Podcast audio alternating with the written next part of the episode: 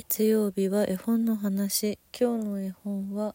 おやすみなさい。お月様。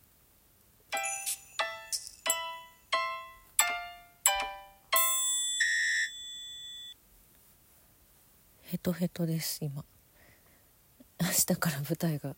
始まりますのでね。そちらの方もどうぞよろしくお願いします。詳細は貼っております。でもやるの絵本の話は。あの最近すごく、まあ、冬が近づいてきて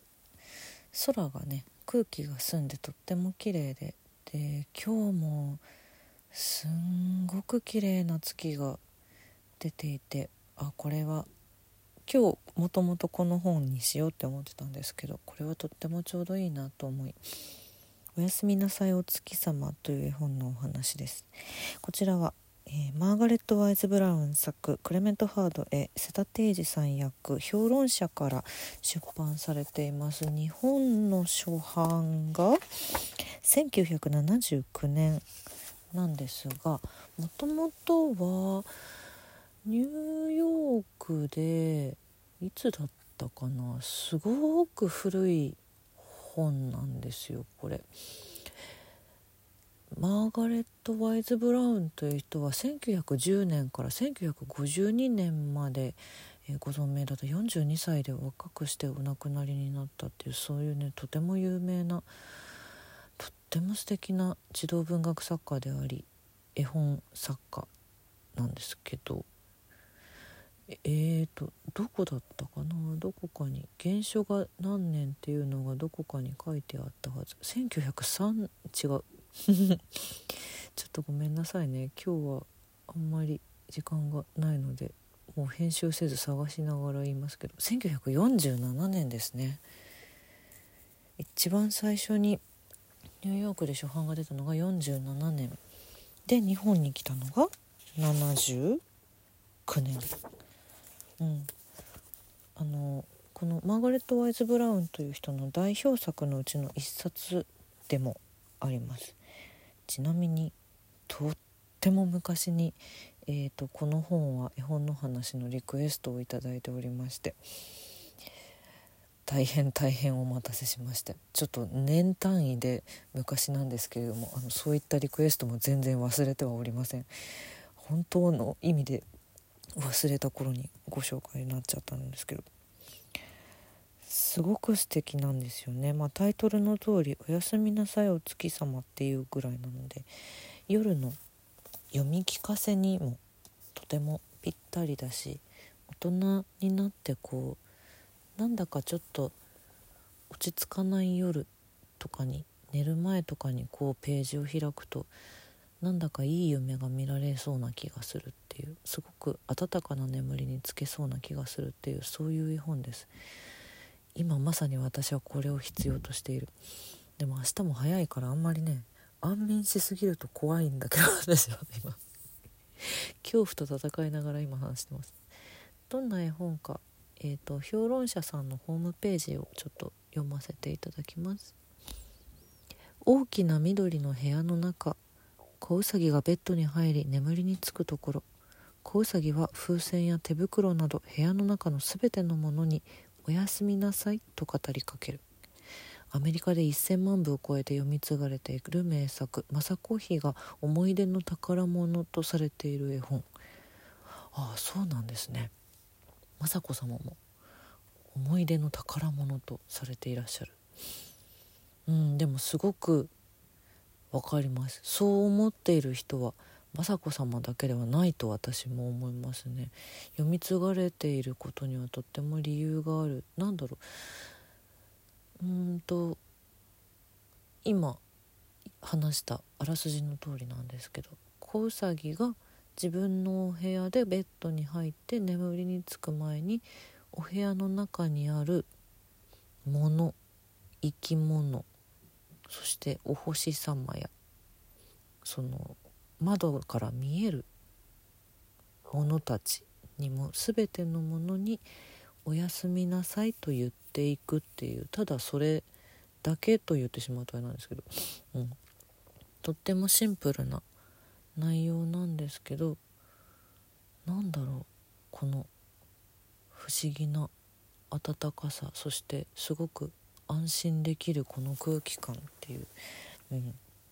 ちなみにね日本でも出版されてるんですけど英書版英語版のこの「おやすみなさいお月様」には、えっと、CD がついています。これは今でも販売してるんだろうもうないかも。図書館で私は見つけました、うん、CD がついていてあのー、英語版で音楽付きで語ってくれるトラックとあと日本語版もあります。だからまあお子様が寝る時に CD でお聴かせすることもできるよみたいなね。そういう感じの、まあ、子供だけじゃなく大人も是非という感じなんですけど、うん、全てのものってじゃあ何だろう。大きな緑の部屋には何があるかというと、えー、電話が1つ赤い風船が1つ絵の額が2つ。ここから始まります。うん。目牛が月を飛び越す絵と3匹のクマが椅子に腰掛けてる絵っていうのが目牛が月を飛び越すってなんかマザーグースにそんなようなのあったよね確かねその辺りから来てるのかなわかんないですこれは私が勝手に想像して今お話ししてますけど他にも子猫がいたり子猫じゃないのか子ネズミか子ネズミがいたりあとうさぎのおばあさんが編み物をして同じお部屋にいたりっていうえっと絵本としてはその「おやすみなさい」って語りかけていく一つ一つのものたちのページとあとお部屋をこうなんだろうな一定点観測ではないんだけどそれにすごく近い感じでお部屋の全体をずっとこう描いていきます。ちょっとアップになったりとかするんですけどでえっとねテーブルの上にライトがあるのねそれがだんだんと読んでいくにつれて暗くなっていくんですよお部屋が。お部屋そのものが子うさぎが「おやすみなさい」とかいろんなものたち動物たちに語りかけることによってお部屋全体がだんだんとだんだんとゆっくり眠りについていくっていうそういう感じを受ける絵本です。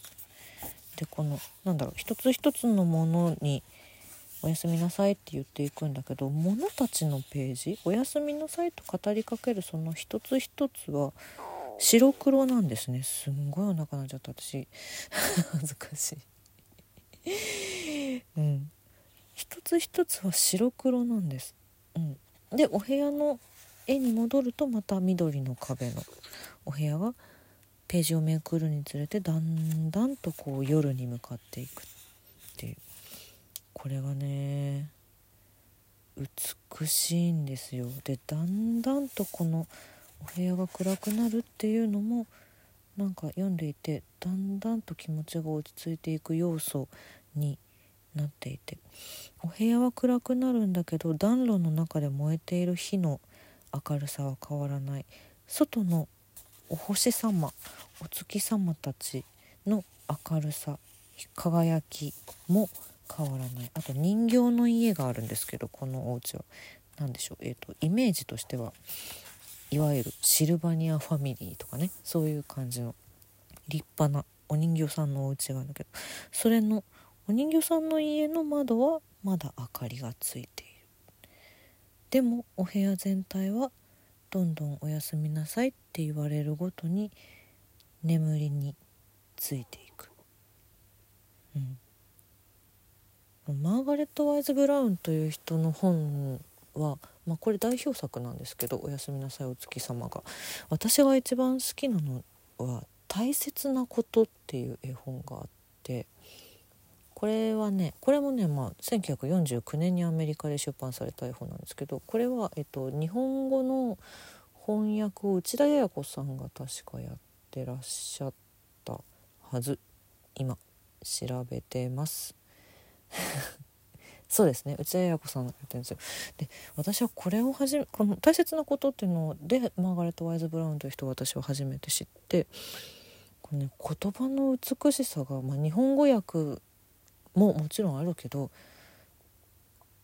題材と言葉の選び方がとっても素敵だなと思って。でそれはこの「おやすみなさいお月様」ももちろんその通り。原書でもぜひ読んでみてほしいですね。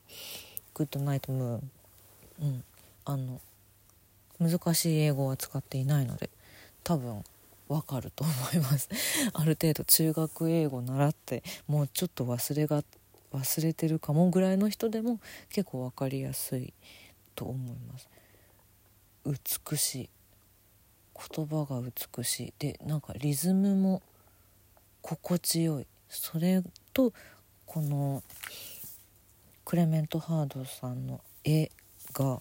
合わさって本当に何だろう眠れない夜に読みたい絵本。まあ眠れない夜じゃなくっても結構なんだろう。幸せな夜であっても読みたいしとにかくうん。寝る前の絵本何か一冊選んでって言われたらこれかもしれないですね。今までもまあ夜に合う絵本たくさんご紹介してますけどまずこれかもしれないって思う、うん、今私は非常にあの疲労を抱えているのでもう心に染み渡ります。これが。一個一個のねそんでなんだろう「おやすみなさい」って言っていく対象物たちもねなんだかちょっとユニークなんですよ。でもそれがまた心地よさの要素にもなっているっていう、うん、そんな絵本でございます。是非探してみてください。というわけで。おやすみなさい。今日はここまでです。